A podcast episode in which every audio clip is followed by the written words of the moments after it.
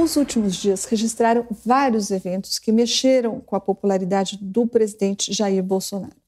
Mas esses eventos impactaram de forma bem diferente o governo quando se olha para o mundo real e para o mundo virtual. Nas redes sociais, por exemplo, a revelação da existência de mais cheques depositados por Fabrício Queiroz na conta da primeira-dama Michele Bolsonaro produziu uma onda de reações negativas no Twitter, no Face e no Instagram.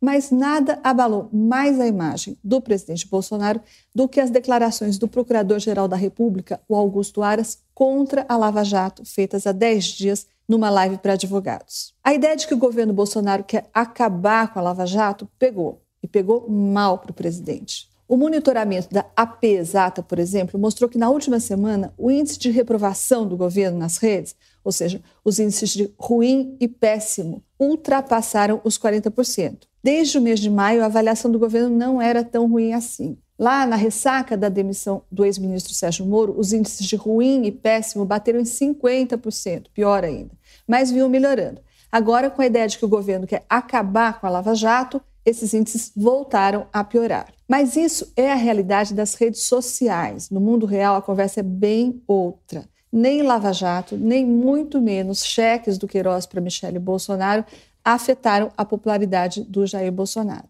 No mundo real, a tendência continua sendo a mesma. O presidente segue perdendo apoio nas classes A e B, mas compensa essa perda nas classes D e E, que são as maiores beneficiárias do Bolsa Família. Me disse agora há pouco o Maurício Moura, que é o CEO da Ideia Big Data, que cada vez que os 600 reais entram na conta das pessoas, entre os dias 1 e 5 de cada mês, a popularidade do presidente imediatamente sobe.